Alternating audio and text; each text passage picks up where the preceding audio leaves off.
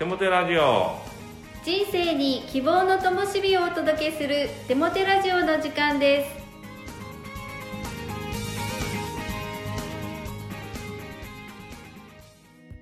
皆さんお元気ですね。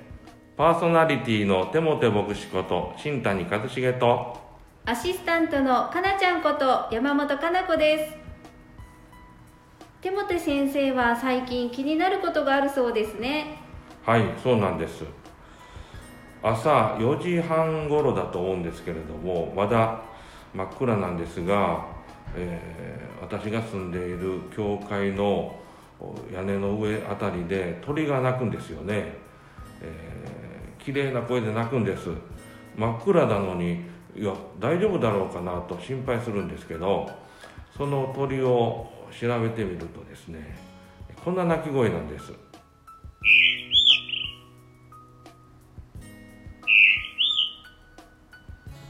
はい。こんな鳴き声でね、えーなんかこうさあ起きろよというようなねあの音なんですけども鳴き声なんですけどイソヒヨドリではないかと思われるんですね。えそして、えーその鳥の声を聞くのがね嬉しくなってきました、えーまだ眠いんですけどその鳥の声で目覚めさせていただいています。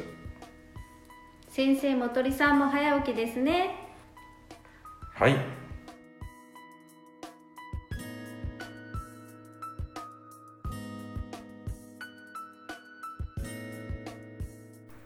ゲストは小島ひろみさんです小島ひろみさんこんにちはこんにちは。ではプロフィールを教えてくださいはい。私は小島ひろみと言います。もう子育ても終わり、今は3月に定年退職した主人と2人で暮らしている58歳、新谷先生と同い年です。はいありがとうございます先日ご登場いただいた小島健太先生のお母様でもいらっしゃいますそんな小島ひろみさんの、神様との出会いについてお聞かせくださいはい。私が神様と出会ったのは今から30年ほど前の時でした。その時、えーまだ私も若かったんですけども子供子育ての最中で上の子がちょうど、幼稚園に入園する時だったんですね。それまで何の課題もなく問題もなく4人で楽しく過ごしてたんですけどもその上の子が幼稚園に入りだして1ヶ月した頃でしょうか。急に幼稚園に行きたくないって泣き出したんです。今の私から見ればその気持ちってよくわかりますし初めて親元離れて集団に入って心細いっていう気持ちがすごくわかるんですけどもその時の私はそんな風に受け止められなくって何を考えたかって言ったらいやいやいやこんなことを許してはいけない。何が何でも幼稚園に行かせなければならない。っていう気持ちがいっぱいで毎日毎日嫌がる子を無理やりに幼稚園に送り届けてたんですね。でそうするとやっぱり子供も体が悲鳴上げていろんなところに支障が出てきてもうとんでもなくあの大変な状況になっていったんです。そして私の中ではもう私一人ではどうすることもできない。でいろんなところ相談していただけるところ探したんですけどもちょうどその時私の友人から紹介していただいてこの高砂教会で行われている母親聖書教室っていうところに行くことになりました。もう藁をもつかむ思いっていうのかこの子を何とかしたいっていう気持ちいっぱいでここに足を運ぶようになったんです。この学びは今も行われているんですけども交流分析という学びで心理学の学びなんですね。この私は子供を何とかしたいという願いで来たんですけどもこの学びを学んでいるうちに問題は娘じゃなく私自身にあるっていうことにすごく気づかされました。そしてこの学びを通して私の中にある不安や恐れそういうものがいっぱいあるんだなっていうことが気づいて本当にどうしようもなくなんか自分自身の未熟さに打ちのべされた時でした。そしてそのところの学びで教えてくださってたのが牧師夫人であられる先生でもちろんこの交流文書記の学びも教えてくださってたんですけどもそれと同時に神様の話また聖書の言葉を教えてくださったんですね。そしてその中の一つが「恐れてはならない。私はあなたと共にいる。驚いてはならない。私はあなたの神である。私はあなたを強くしあなたを助け。勝利の右の手を持ってあなたを支える。本当にこの言葉が当時の私の支えとなりました。私っていうのはその時気づいたんですけどもすごくこう自分がなかったんですね。こう誰かの、評価にこう振り回されているというか本当土台がなくってこの人がこれがいいよと言われればあそっかそれがいいのかって思ったりいや今はこうだよこういう子育てだよって言われればあそうしなければいけないって思ったりっていうすごく優柔不断で人の意見に流されたやすかったんですね。そういう私だった私だったんですけどもちょうどこの娘の問題っていうのも幼稚園に行かなくなる。これは私にとってこの子が将来本当にこう社会に適応できなくなるんじゃないかとか思ってたつもりだったんですけど実は幼稚園に行かなくなる子を持つお母さんのしつけが悪いっていうその周りの目を気にしてこんな子に育てた私がよく思われないっていうそういうところに立ってたんです。そしてそのそういう自分だったということに知れば知るほど私自身を何とかしたいっていう思いが強くなり本当にこの支えてくださる神様がいるのならばその神様と一緒に人生歩んでいきたいなと思って迷いもせずスムーズに素直に洗礼の決意をしたんです。そしてそれから30年。っていますが全く不安や恐れがなくなったかって言われればそんなことないです。本当に何かことあるごとにこう不安が襲ってきますしどうしようどうしようと思うことも多々起こるんですけどもいつも大丈夫私があなたと共にいるよまたこのことを通して私が働くよっていう神様の存在を知ったことで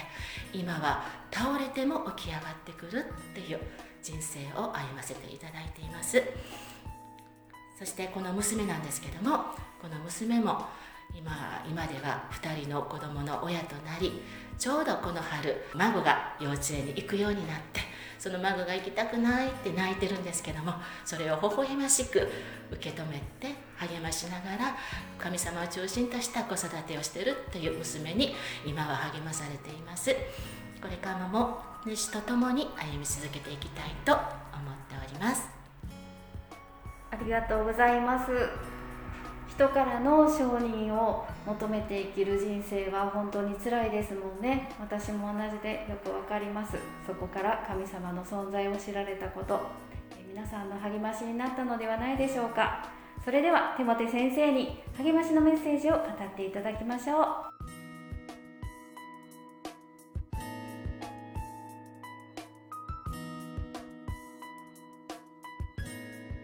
励ましのメッセージをお届けします全人類を愛するとか、全世界が平和であるようにという言葉は非常に美しく、誰もが憧れ、声だけに叫ぶフレーズです。ところが、そういうこととは裏腹に、目の前の人を愛せない、自分の家で平和に過ごせないという現実があるのではないでしょうか。具体性がない理想は追求できても、身近で具体性がある人や現実は見て見ぬふりをしてしまうことがよくあるものです。イエス・キリストの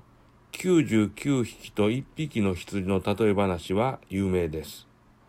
神の愛を説明するためにイエス・キリストが語ったものです。自分勝手に迷子になった一匹がどんな一匹であれ、神はこの地上にその羊しかいないかのように愛し、探し、救い出してくださるのです。そして見つかったなら、他に羊がいても、その羊しかいないかのような最高の喜びが神の心に湧き起こるのです。と、キリストは教えられました。この例えは、羊のことを言っているのではありませんよ。あなたや私のことを言っているのです。すべての人を愛している神が、どの人に対しても、この例え話のように愛し、関わってくださるのです。なんであの人だけと妬みを引き起こすようなエコひいきを神は絶対にしません。神はその人がどんな人であれ、すべての一人一人に100%の愛で愛してくださるのです。一人を粗末に扱い、切り捨てるありさまを私たちが見るなら、いつか自分もそんな目に遭わされるかもという恐れを受け取ってしまいます。そう、これを見せしめと言いますよね。逆に、一人をこよなく愛し、こよなく大切にする。そのような態度や言葉、関わり方を私たちが見るとき、必ず愛や希望や励ましのメッセージを受け取るのではないでしょうか。目の前の一人を大切にすることが全てを変えることになるのです。聖書の言葉。あなた方のうちに100匹の羊を持っている者がいたとする。その1匹がいなくなったら、99匹を野原に残しておいて、いなくなった1匹を見つけるまでは探し歩かないであろうか。そして見つけたら、喜んでそれを自分の肩に乗せ、家に帰ってきて、友人や隣人を呼び集め、私と一緒に喜んでください。いなくなった羊を見つけましたから、と言うであろう。よく聞きなさい。それと同じように、罪人が一人でも悔い改めるなら、悔い改めを必要としない99人の正しい人のためにも勝る大きな喜びが天にあるであろう。ルカによる福音書15章4節から7節お祈りします。神よ、私をこの上なく大切に扱ってくださっていることを感謝します。私にも一人を大切にする心をお与えください。イエス・キリストの皆によって祈ります。アーメン。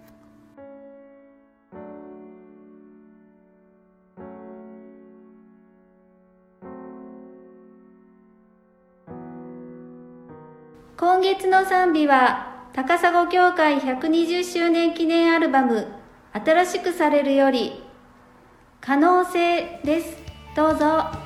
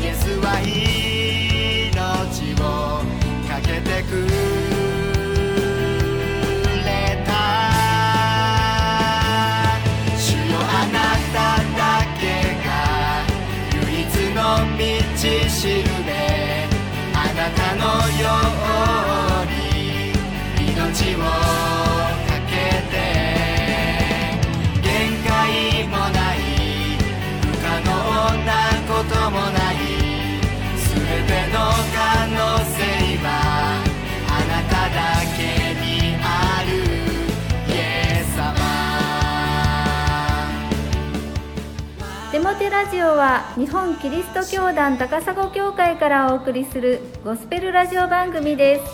す。それではまたお会いしましょう。皆さんの祝福をお祈りしています。お元気で。